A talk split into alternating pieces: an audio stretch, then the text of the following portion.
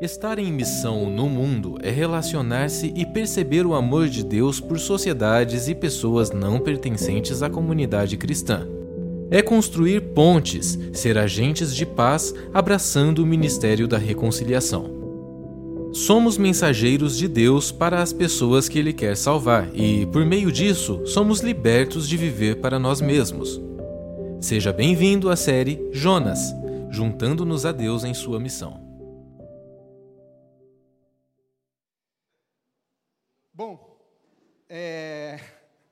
Na semana passada nós terminamos é, o sermão, Lucas Ribas nos conduziu na semana passada, até o versículo 4 do capítulo 4 do livro de Jonas. Então hoje nós vamos encerrar a nossa série, nós vamos ler do versículo 5 ao 11. Semana passada a gente acabou é, com um desafio que o Lucas lançou para nós. Então nós vimos que a pergunta de Deus para Jonas foi: é razoável essa tua ira? É, por causa da misericórdia que Deus estendeu aos ninivitas? E, e o desafio que ele lançou foi: como que está o teu coração? Nós precisamos sondar e guardar os nossos corações. Ele perguntou: é razoável a atitude, as atitudes que você tem tomado? E nós saímos com essa reflexão. Então hoje nós vamos concluir nossos estudos em Jonas, versículos 5 ao 11. Se puder, se tiver a tua Bíblia aí, abre ela por gentileza no capítulo 4. Vamos ler do versículo 5 ao 11. Então Jonas saiu da cidade e assentou-se ao oriente da mesma. E ali fez uma enramada e repousou abaixo dela à sombra, até ver o que aconteceria à cidade. Então fez o Senhor Deus nascer uma planta que subiu por cima de Jonas, para que fizesse sombra sobre sua cabeça, a fim de o livrar do seu desconforto. Jonas, pois, se alegrou em extremo por causa da planta. Mas Deus, no dia seguinte, ao subir da alva, enviou um verme, o qual feriu a planta e esta secou. E esta se secou. E nascendo o sol, Deus mandou um vento calmoso oriental. O sol bateu na cabeça de Jonas, de maneira que desfalecia, pelo que pediu para si a morte, dizendo: Melhor me é morrer do que viver. Então perguntou Deus a Jonas: É razoável essa tua ira por causa da planta? E ele respondeu: É razoável a minha ira até a morte. Tornou o Senhor: Tens compaixão da planta que te não custou trabalho, a qual não fizeste crescer, que numa noite nasceu e numa noite pereceu. E não hei eu de ter compaixão da grande cidade de Nínive, em que há mais de 120 mil pessoas que não sabem discernir entre a mão direita e a mão esquerda, e também muitos animais? Amém. Vamos orar, meus irmãos. Senhor, nós te damos graças por tua palavra. Nós amamos a tua palavra. Obrigado porque o Senhor nos ensina, o Senhor nos instrui através dela. E nesta manhã nós pedimos que o Senhor encontre no nosso coração um solo fértil, Deus, para produzir frutos a partir das Escrituras, a partir daquilo que nós vamos compartilhar, Senhor.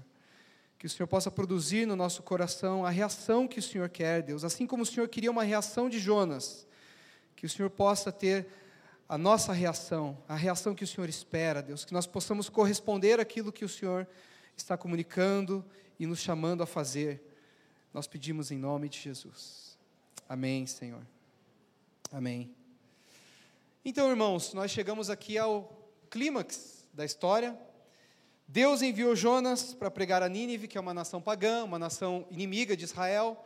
Ele vai lá, ele prega, e nessa pregação está prefigurado o anúncio do evangelho aos gentios, que era uma missão inédita até então. E ele vai, ele anuncia a palavra, e nós vemos o amor de Deus pelas nações, pelas nações gentílicas. Já foi dito, alguém já disse, que este é o maior livro missionário do Antigo Testamento. Agora, qual que é o problema? O problema é que nós temos um mensageiro, o pregador, o profeta que é enviado nessa missão tão especial, que carrega a mensagem, mas ele não carrega o amor de Deus pelos ouvintes. E esse é o problema desse nosso capítulo. Então, quando nós olhamos para o versículo 4, onde nós paramos na semana passada, Deus pergunta para Jonas se era razoável a ira que ele estava sentindo. E nós vemos do versículo 4 para o versículo 5 que ele não responde. Ele ignora a palavra de Deus. Ele simplesmente vai, ele vai até o local ali, faz um abrigo para ele, mas ele não responde ao Senhor nesse momento. Então, é como se ele desse um tratamento de silêncio a Deus. É tipo um gelo em Deus. Bom, agora o Senhor não destruiu Nínive, eu também não quero conversa. Agora, imagine a situação contrária, a situação em que a pessoa procura ouvir Deus, mas ela não ouve o Senhor. Aí Deus está em silêncio.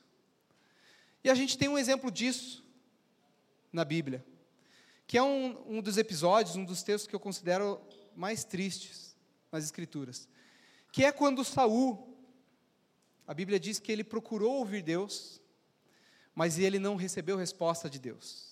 Você sabe que Saul ele tinha ele desobedeceu ao Senhor, o reino foi tirado dele, foi passado para Davi. Ele sabia disso, e ele, em certo ponto da história, ele consulta Deus. Só que a, a Bíblia diz que ele não ouve resposta. Deus não fala através de sonhos, Deus não fala através de visões, Deus não fala através do Urim, que era o lançar sortes crente, vamos dizer assim. Deus não fala através dos profetas, ele não ouve Deus. Mas Deus já tinha falado com ele. O reino agora era de Davi, o que, que ele tinha que fazer? Se submeter e apoiar isso que é exatamente o que o seu filho Jonas fez. Então, ele procurou ouvir Deus, mas ele não ouviu mais. Mas Deus já havia falado. É a situação inversa.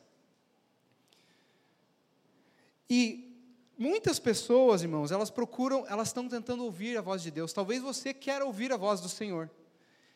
Eu quero ter uma revelação de Deus. Eu quero ouvir Deus falar comigo.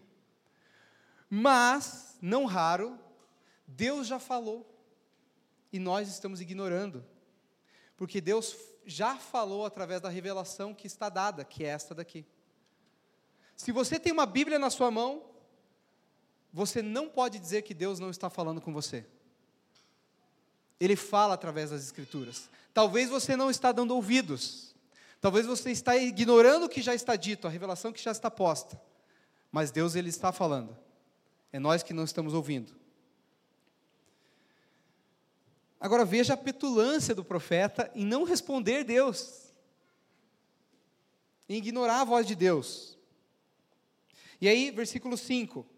Então ele sai da cidade e ele se assenta ao oriente da cidade e ele faz ali para ele um abrigo. Agora, e ele está esperando para ver o que vai acontecer com a cidade. Por que que Jonas permaneceu ali, esperando alguma coisa acontecer, se estava muito claro que Deus poupou os ninivitas? houve arrependimento, Deus decide que não vai executar o juízo, e isso está muito evidente para Jonas, porque, ora, essa foi a razão pela qual ele ficou indignado. Por que, que ele parou e ficou olhando para ver o que, que aconteceria? A gente precisa entender que, da perspectiva de Jonas, Deus ainda não havia tratado uma nação gentílica dessa maneira, com uma absolvição total e irrestrita perdão total. Quando a gente vai lá para. Vamos olhar a história de Israel, vamos pensar, por exemplo, no rei Davi. Rei Davi, a gente sabe, conhecemos os pecados dele, né, como ele cometeu adultério, homicídio, etc. Ele é perdoado, isso nós não temos dúvidas. Mas Deus disse: a espada jamais se apartará da tua casa, e daí ele sofreu alguns outros juízos, juízos de Deus depois. O próprio Jonas ficou três dias, três noites dentro do peixe depois de já ter se arrependido, né? Então, da perspectiva dele, talvez Deus pudesse fazer alguma coisa ainda. Tá bom, não vai destruir os ninivitas, mas quem sabe uma praguinha, quem sabe um enxame de moscas, que nem lá no Egito, uns gafanhotos, só para fazer o pessoal né, se espertar. Será que Deus não podia mandar um juízo menor, menos gravoso, mas fazer alguma coisa? Ou então ele achava que Deus podia simplesmente mudar de ideia. Aquela criança, a gente vai ver isso aqui, né, que Jonas ele tem um comportamento infantil aqui. É aquela criança birrenta que fica birrenta achando que vai mudar a decisão do pai. Né? Hernandes Dias Lopes diz que Jonas ele não quer mudar, mas ele espera que Deus mude. Né? Que, ele, que Deus, no seu caráter bondoso e misericordioso, ele mude para executar o juízo contra aquela nação. Então ele está ali esperando, ver se Deus ainda vai fazer alguma coisa. E parece até razoável supor, irmãos, vamos pensar aqui, que os irmãos, os ninivitas, até que podemos chamar de irmãos, né, receberam a mensagem, eles receberiam Jonas. Certo? Porque eles receberam a mensagem. Será que eles não receberiam o mensageiro? Será que os ninivitas não estariam dispostos a receber eles nas suas casas? Será que o rei não, será que o rei não tentou mandar chamar, chamar Jonas? Pô, chama ele aqui. Vamos dar as maiores honrarias para esse homem. Aqui eu estou imaginando, né? Deus não diz. Mas é razoável pensar que isso poderia ter acontecido. Será que Jonas não, recu não recusou o convite de alguém? Ou do próprio rei? Ou será que ele não saiu à francesa? Não, eu vou embora. Eu prego a mensagem e já.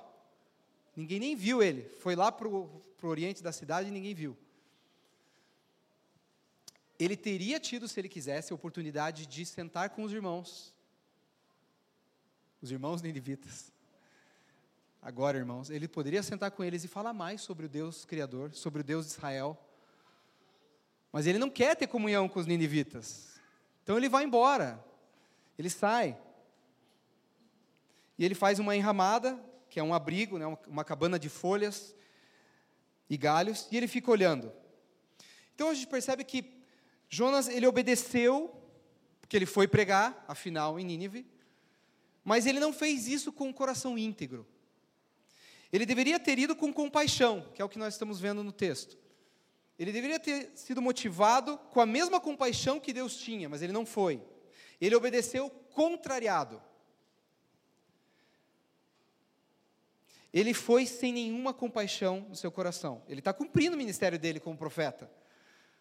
Mas tem o mesmo sentimento que o Senhor tinha. E ele ainda está esperando que Deus execute juízo. Para ele, era melhor que eles não tivessem arrependido, porque daí Deus ia fazer alguma coisa. Deus, ao contrário, queria o arrependimento para reter o juízo. Então Jonas é um profeta, ele é um pregador, e olha o problema. Ele precisa amar o público para o qual ele foi enviado, mas ele não ama. Isso é bem triste. Então, irmãos, a, a motivação do nosso coração, quando nós estamos fazendo qualquer coisa para o Senhor, ela é importante. Especialmente num serviço ao Senhor. Deus ele esquadrinha os nossos corações. Isso é muito claro na parábola dos trabalhadores na vinha, aqueles homens que vão sendo contratados ao longo do dia, desde cedo até o final da tarde. A motivação dos corações. Né? E aí, os primeiros que são contratados, ao final do dia, todo mundo recebe o mesmo pagamento, e eles ficam indignados. Eles acham que o proprietário da vinha é injusto. Por quê? Porque pagou igual para todo mundo, e eles trabalham, trabalharam mais do que aqueles que foram contratados na última hora. Então, Aí, ao perguntar, você está igualando eles com a gente? É revelado o coração desses homens. Um coração que tem inveja, um coração que tem ciúmes, um coração que tem uma autoestima exagerada. E eles são como, como o filho mais velho da parábola do filho pródigo, que é a quem nós estamos comparando Jonas em vários momentos aqui dessa jornada. Então, obedecer é sempre melhor do que não obedecer. Cumprir o dever é sempre melhor do que não cumprir o dever. Mas o Senhor também não quer apenas uma obediência mecânica.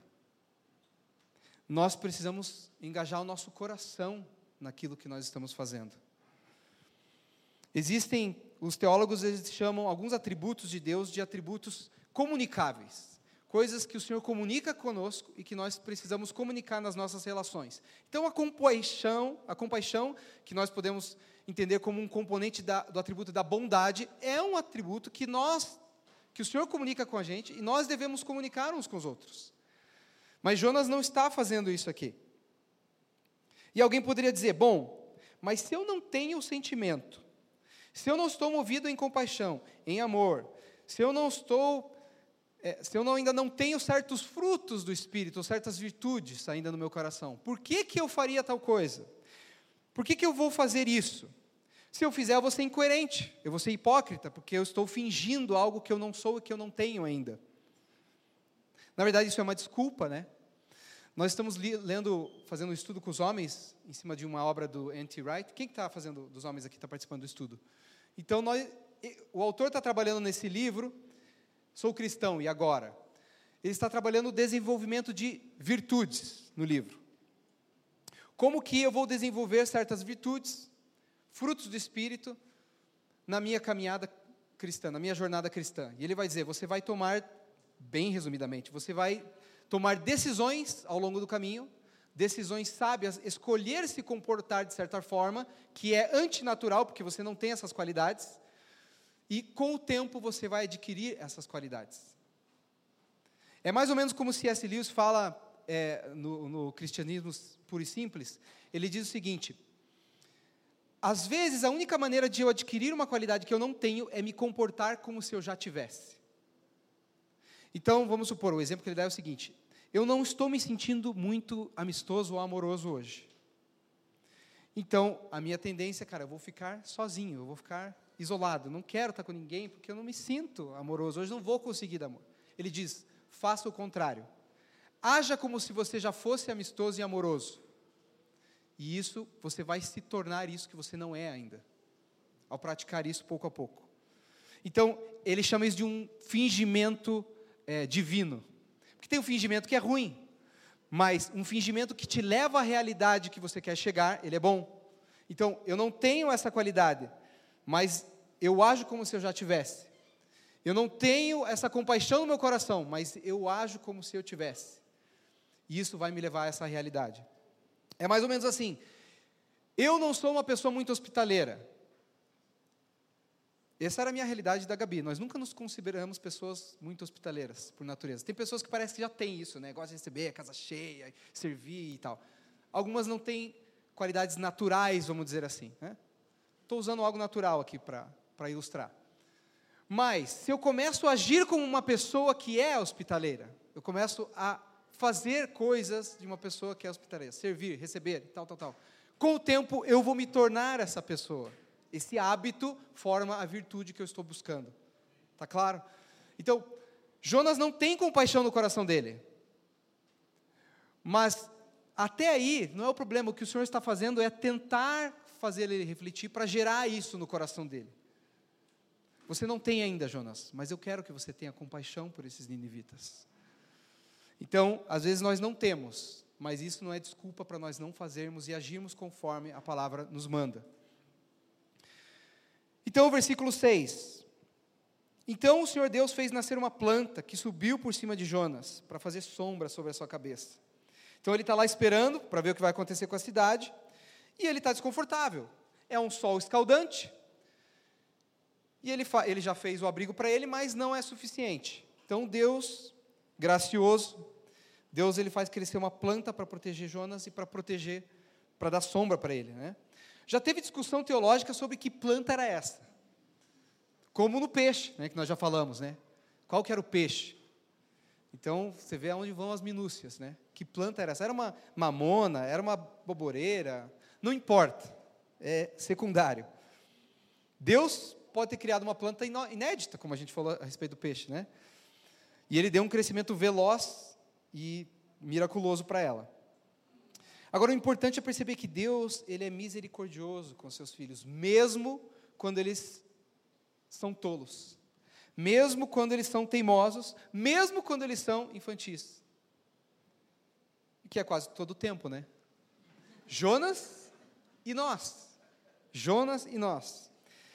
Então Jonas ele está esperando com uma expectativa equivocada de que Deus vai fazer alguma coisa.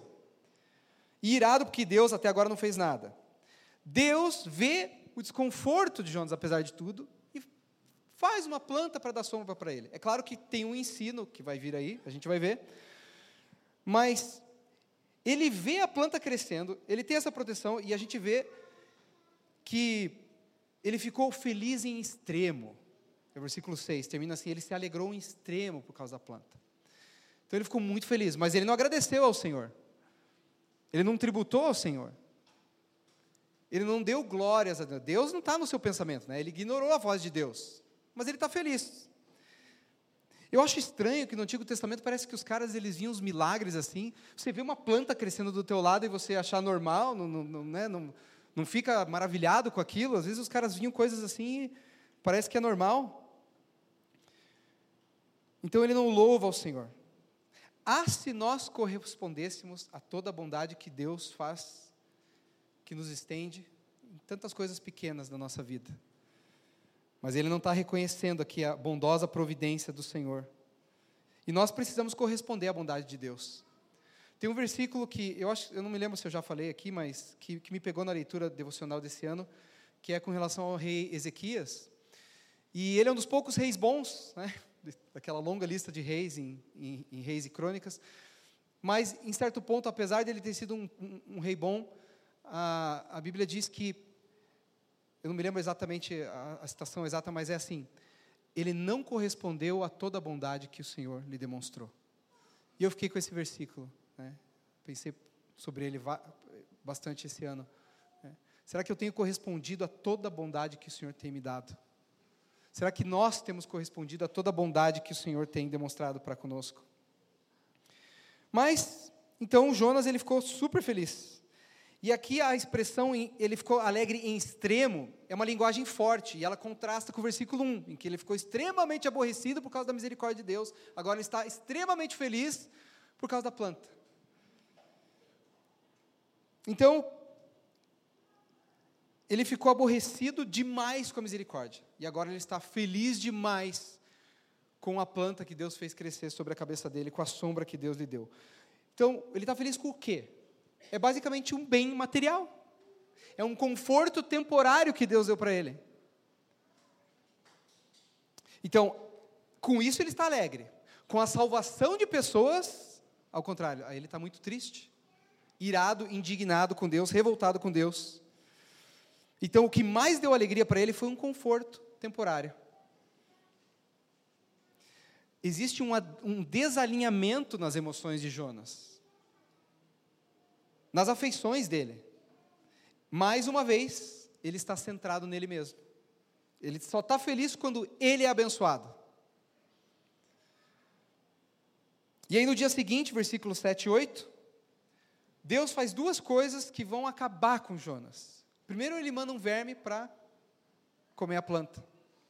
E depois ele manda um vento, que a gente leu aqui, um vento calmoso oriental. E aí ele chega ao ponto de desfalecer e pedir a morte para Deus. Esse vento, né, apesar da, da, da, versão que a gente leu aqui, ele é um vento, ele é chamado vento siroco, ele é um vento carregado de areia, é, é aquele vento que pode até causar aquelas tempestades de areia. Então, assim, não era agradável mesmo, né? Então, assim, é uma situação desconfortável que ele está. É verdade. O desconforto é real. Jonas não está numa praia tomando sol de férias, né, com os pés na água, tomando margaritas ou uma Coca Zero. Não. Então, tem um desconforto. Mas, ainda assim, eu pergunto para vocês: a reação dele é exagerada ou não? O sofrimento dele é exagerado ou não? O que, que você diria?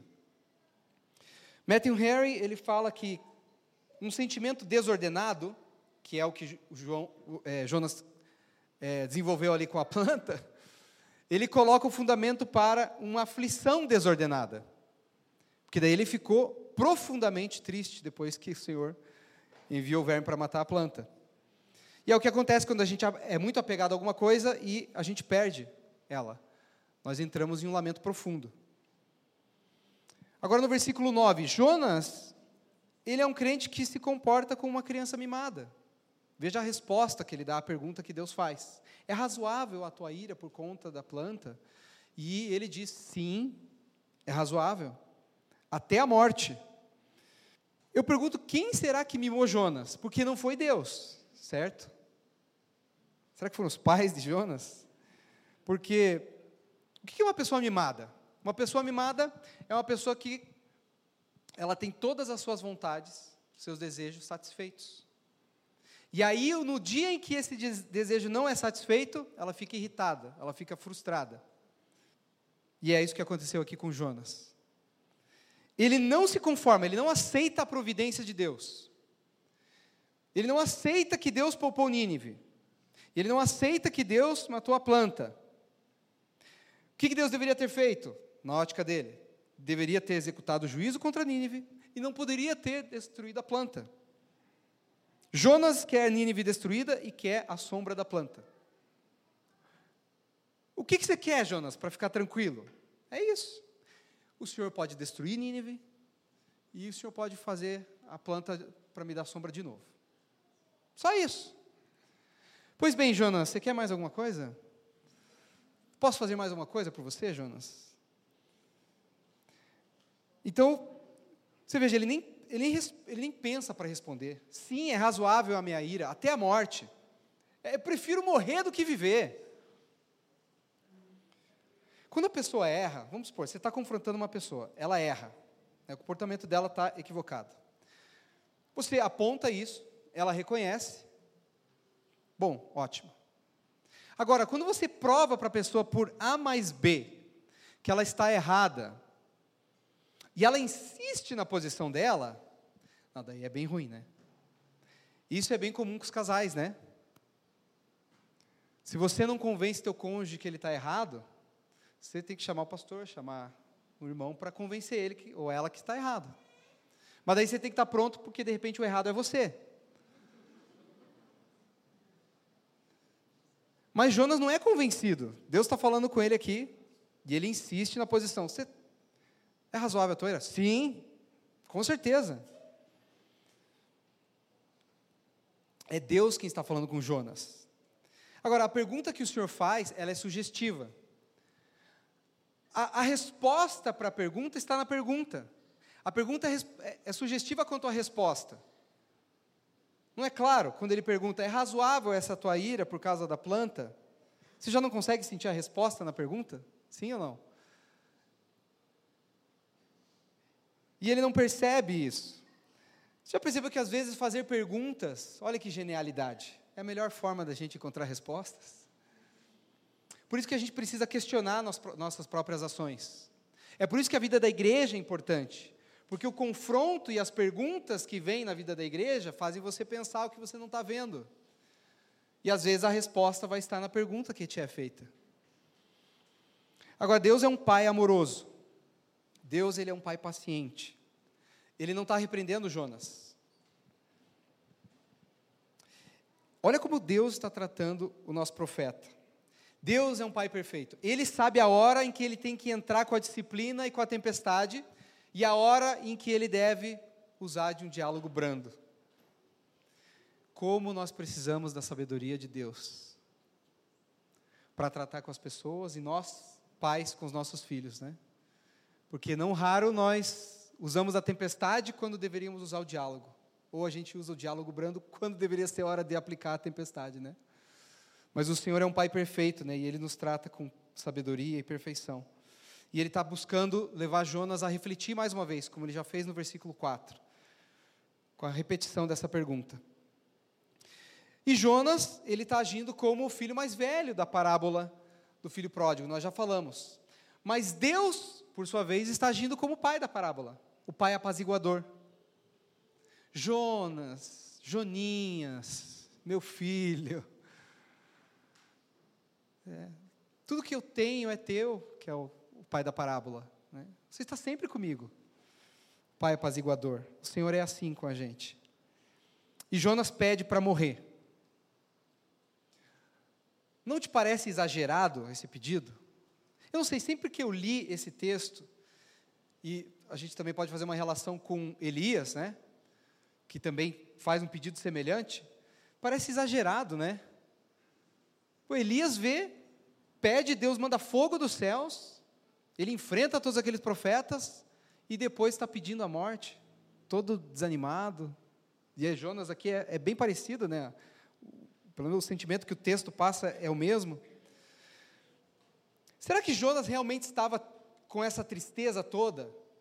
Será que a gente poderia pensar em Jonas como alguém que realmente estava passando por depressão? Ou Elias mesmo? É claro, eu sinceramente acho que não. A resposta de Deus é sugestiva, né? No caso. Mas o fato é que nós nem sempre entendemos o sofrimento alheio. O que é muito difícil para uns é muito fácil para outros. Daí essa é a dificuldade de nós tratarmos uns com os outros. Porque para você aquele problema, ah, sai dessa, cara, tá moleza? Tá louco? Mas para a pessoa é um sofrimento real. E a gente precisa ter compaixão, empatia, entendimento no nosso tratamento. Porque o que é fácil para você não é para outro irmão. É, mas, de fato, nós vivemos num tempo em que a depressão é uma epidemia. A Organização Pan-Americana de Saúde atestou já que a, a depressão ela é o mal que mais causa incapacidade no mundo. E ela é como que um gatilho para outras doenças ainda. Então esse é um problema do nosso tempo real. Que nós temos pessoas que passando por sofrimentos, às vezes não muito claro para nós até as razões, às vezes nem para elas mesmas, nem elas mesmas entendem exatamente por que, que estão sofrendo. E aí nós precisamos ser misericordiosos, entender, fazer o que nós estiver ao nosso alcance, mas também tem tratamento médico, você tem que procurar ajuda. Mas, feita essa ressalva, nós temos um outro grupo de pessoas, e daí é aqui onde se se enquadra Jonas, que na verdade estão muito moles para a vida. Porque, irmãos, a vida ela é difícil. Eu não sei quem falou para nós que não seria. Né? O Senhor Jesus não foi. Ele disse: No mundo tereis, mas tem de bom ânimo, eu venci o mundo e eu estou com vocês até o final. Então, o Senhor não prometeu algo diferente. Então, tem coisas que faz parte, fazem parte das dificuldades normais da vida.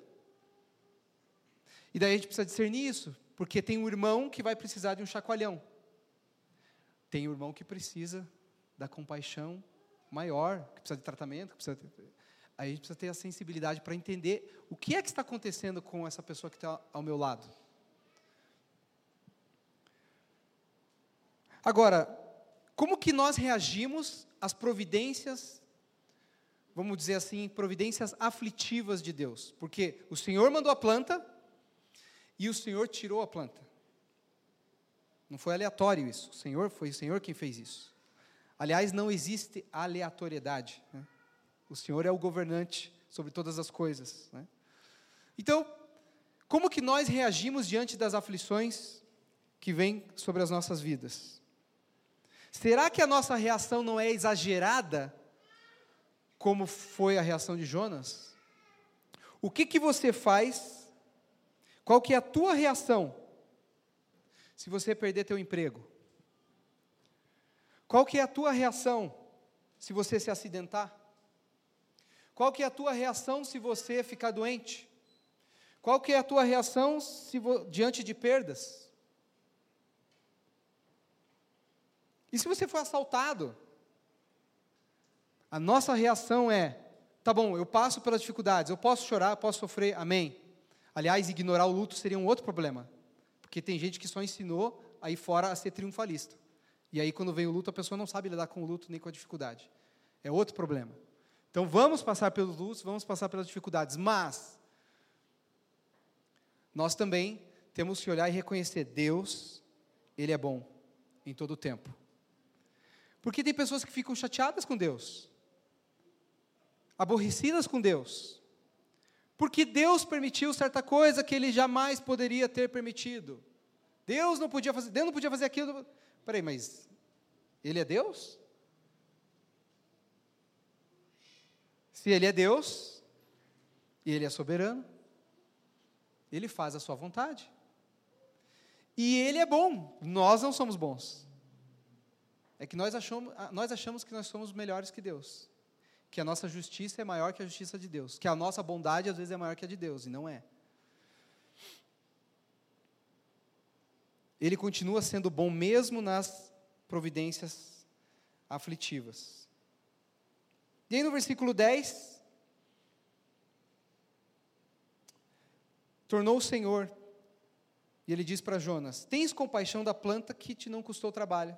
Você não fez ela crescer, ela nasceu numa noite, morreu na outra.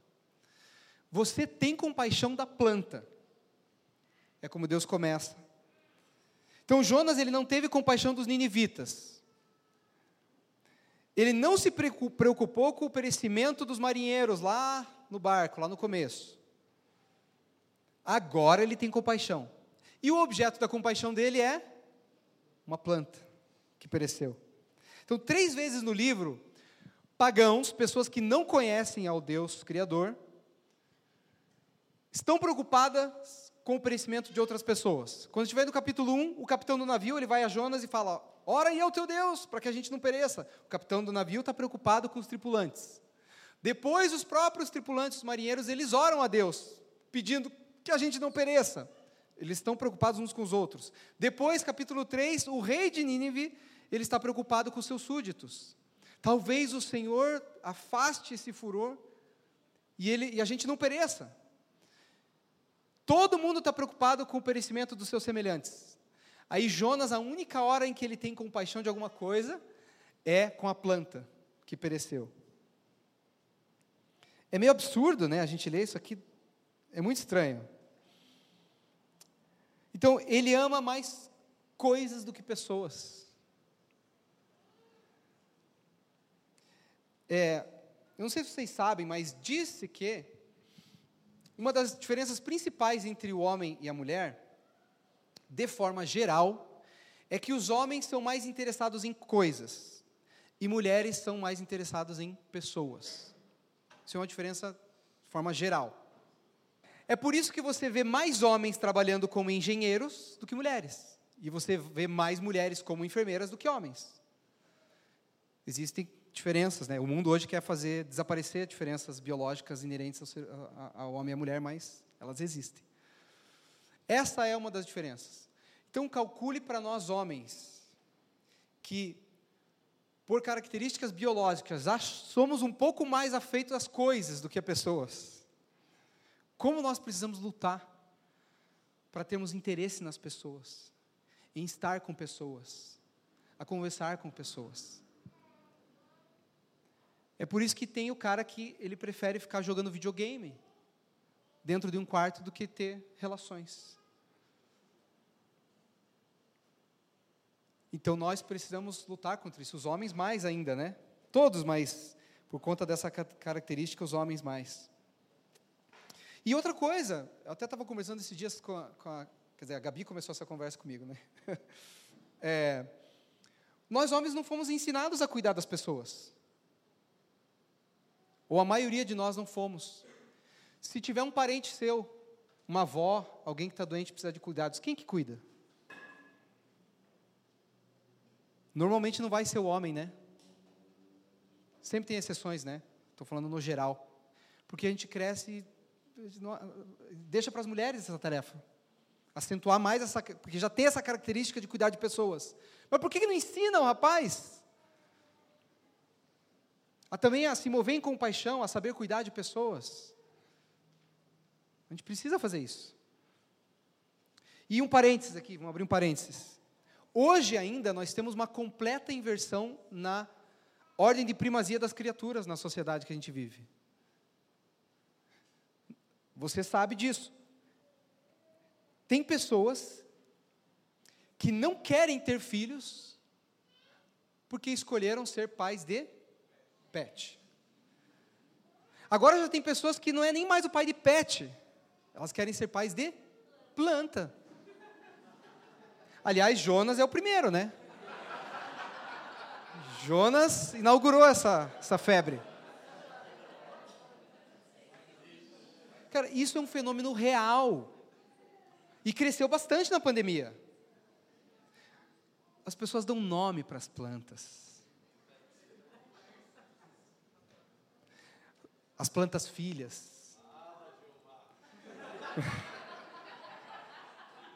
Olha, irmãos, tudo bem ter planta em casa, tá? Eu tenho em casa. A Gabi me convenceu, porque o ambiente fica bonito, a vibe e tal.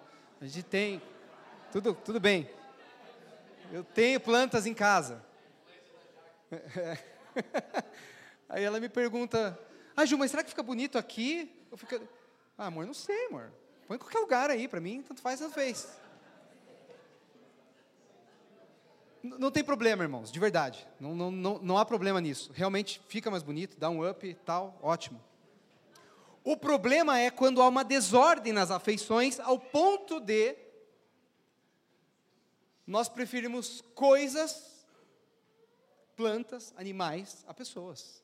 Aí, é, aí é um desalinhamento e a sociedade vive isso.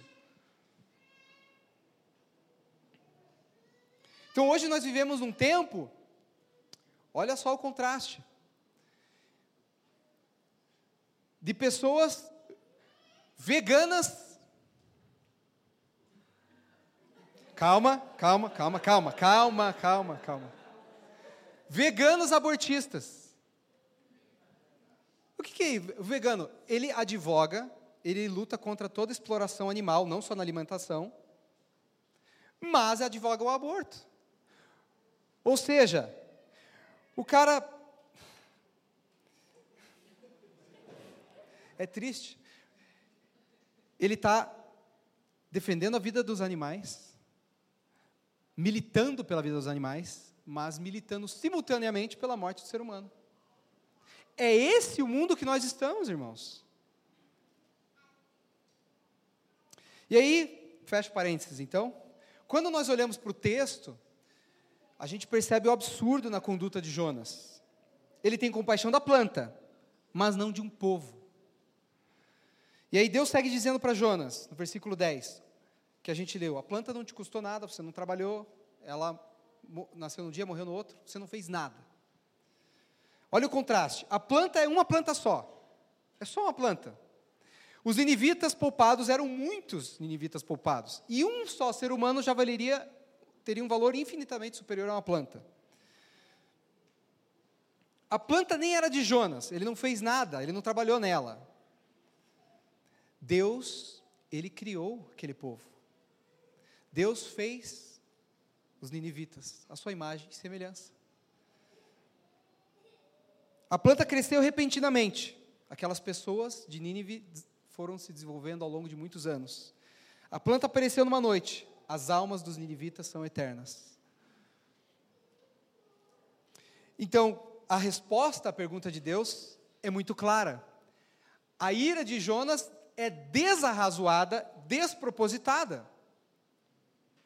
Ele não tem razão nenhuma nisso, embora ele defenda a sua própria razão, ele não tem razão nisso. E aí alguém pergunta: mas então a humanidade vale mais do que as plantas, vale mais do que os animais? É óbvio que sim. Óbvio que sim. O próprio Senhor Jesus Cristo, quando ele está falando sobre o cuidado paternal de Deus sobre as criaturas, ele diz para os seus discípulos: Ora, vocês não valem muito mais do que os pardais? Vocês não valem muito mais do que as aves? Muito maior vai ser o cuidado de Deus com vocês. E é claro, por que isso? Porque os homens foram feitos à imagem e semelhança de Deus. E Deus deu aos homens o domínio sobre a terra e sobre todas as suas criaturas. Então, sim. Olha a inversão que nós vivemos hoje. E aí no versículo 11, Deus então pergunta, em resposta a Jonas: E não hei eu de ter compaixão da grande cidade de Nínive, em que há mais de 120 mil pessoas que não sabem discernir entre a sua mão direita e a sua mão esquerda? E também muitos animais. Deus pergunta também dos animais, né? Para Jonas. Veja, então o texto fala que havia mais de 120 mil pessoas em Nínive, que não sabem distinguir entre a sua mão direita e esquerda. Existem duas possíveis interpretações para esse número. O que, que esse número quer dizer? Primeira interpretação: esse é o número de habitantes de Nínive, 120 mil ou mais de 120 mil habitantes. E essas pessoas, quando o texto diz que não sabem discernir entre a mão esquerda e direita, quer dizer que elas são espiritualmente, moralmente cegas. É o homem que não tem a luz do Evangelho, vamos dizer assim. Seria essa uma interpretação. A outra interpretação é que o texto está falando de crianças, na verdade. Por quê? Crianças, embora culpadas do pecado original, no caso aqui, não eram culpadas de pecados atuais ao ponto de contribuir para a culpa de Nínive, porque são crianças. Partindo dessa interpretação, dessa segunda interpretação, a população de Nínive, na verdade, seria muito superior, algo em torno de meio milhão de pessoas. Seria a conta inversa do que a gente faz lá, por exemplo, na multiplicação de pães e peixes. Na primeira multiplicação é dito que comeram cinco mil homens, fora mulheres e crianças. Seria uma conta inversa aqui em relação às crianças. Essa segunda interpretação, né? Stuart Elliott, ele dá o seguinte exemplo para explicar esse versículo. Se você pedir uma criança pequena, um grupo de crianças pequenas, para erguer as mão, a mão esquerda, algumas vão levantar a direita, outras vão levantar as duas, outras não vão levantar nenhuma sem saber do que você está falando. Né? Então a ideia é essa. Mas seja como for, uma outra interpretação, o fato é que Deus, ele tem misericórdia e compaixão das suas criaturas seja porque elas são cegas espiritualmente, embora indesculpáveis, né? mesmo sendo cegas, ou porque são crianças. Deus está dizendo para Jonas: você não tem compaixão dessas pessoas? Se fossem crianças que vão perecer na calamidade comum que Deus enviaria como juízo, você não tem compaixão? Deus é um Deus de compaixão, ele chora pela perdição de Nínive, ele chora por esse povo, pela maldade, por ter que executar um juízo. E ele está dizendo para Jonas: por que, que você não tem a mesma compaixão que eu? Por que, que vocês não têm a mesma compaixão que eu? Jonas é um profeta sem compaixão pelo seu público. Mas existe um profeta maior do que Jonas. Você sabe quem é ele. É um profeta que tem compaixão pelos seus ouvintes, né? que é o nosso Senhor Jesus Cristo. O autor de Hebreus diz que antigamente Deus falou de muitas formas através dos profetas, mas nos últimos dias falou através do Filho, que é o Senhor Jesus. Então Jonas, ele entrega a mensagem, mas ele não ama os destinatários da mensagem. Jesus Cristo, ele vem com a mensagem do Pai e ele ama os destinatários da mensagem até o final. Jonas, ele não ele não quer sentar com os cidadãos da cidade de Nínive, mas Jesus Cristo ele veio, ele encarnou, ou como João diz, ele tabernaculou, e ele se assentou nas nossas mesas. Ele veio para sentar nas nossas mesas. Ele é o Emanuel, Deus conosco.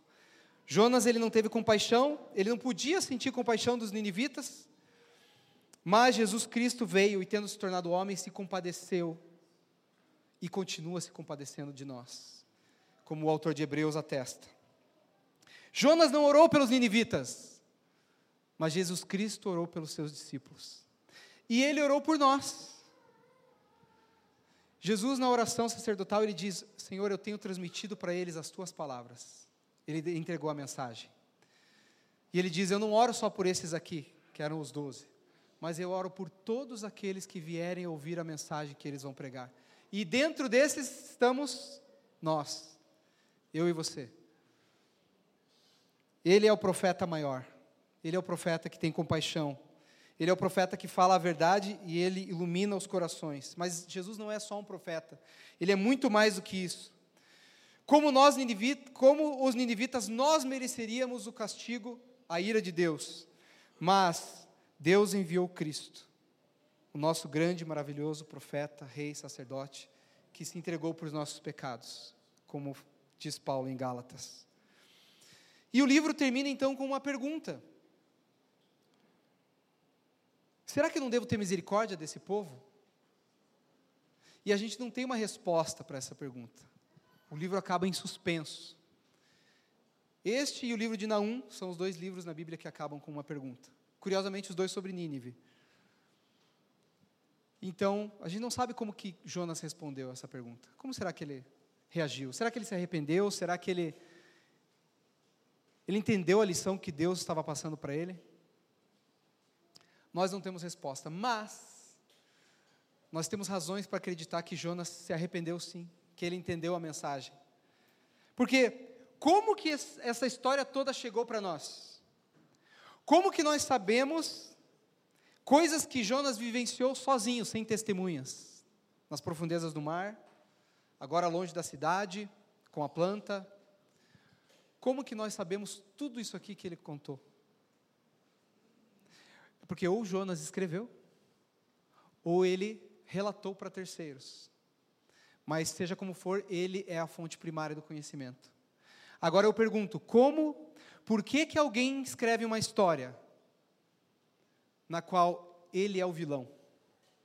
Por que, que alguém escreve ou conta uma história na qual ele é o pior personagem? Você reparou nesse estudo que Jonas é o pior personagem da história?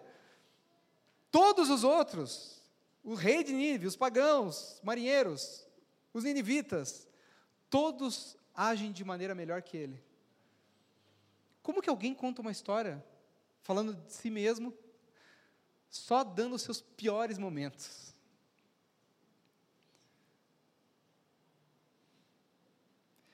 Ele, conta, ele não está contando os grandes feitos dele. Ele conta como ele foi desobediente, como ele foi tolo, como ele foi infantil, como ele foi sem compaixão. É essa a história que ele conta. Como que você escreveria a tua autobiografia? Como que você contaria a sua história? Quem que não seria tentado a só dar os melhores momentos, né? Só os highlights. Mas ele não faz isso. E ele não faz isso porque ele, ao se humilhar, ao revelar tudo isso que ele foi, como ele agiu, o homem é humilhado e a misericórdia de Deus é exaltada. E o caráter bondoso e a compaixão de Deus é exaltada. E Jonas está ok em postar isso para todo mundo que vai ler a sua história, porque Deus está sendo exaltado, porque a misericórdia do Senhor está sendo levantada, não ele. O exemplo negativo ensina, não é? O, o exemplo negativo, nós, nós, a gente parece que só está falando mal de Jonas, todos os sermãos, mas o exemplo negativo dele está nos ensinando. E ele sabia que o Senhor usaria o seu testemunho para isso. A glória toda é de Deus. Nenhuma glória para Jonas, toda glória é de Deus. Nenhuma glória para nós, toda glória para o Senhor. E como que você responderia à pergunta que Deus fez? Eu não devo ter misericórdia? De quem eu quiser ter misericórdia? Mas mais, a resposta a gente sabe, porque, como eu disse, a pergunta é sugestiva quanto à resposta. Mas como você corresponderia àquilo que Deus espera com essa pergunta? seria uma maneira melhor de colocar. Obrigado por nos ouvir. A Família dos que Creem é uma igreja local em Curitiba comprometida com o Evangelho e a vida em comunidade. Para nos conhecer melhor e manter contato, acesse famíliadosquecreem.com.br.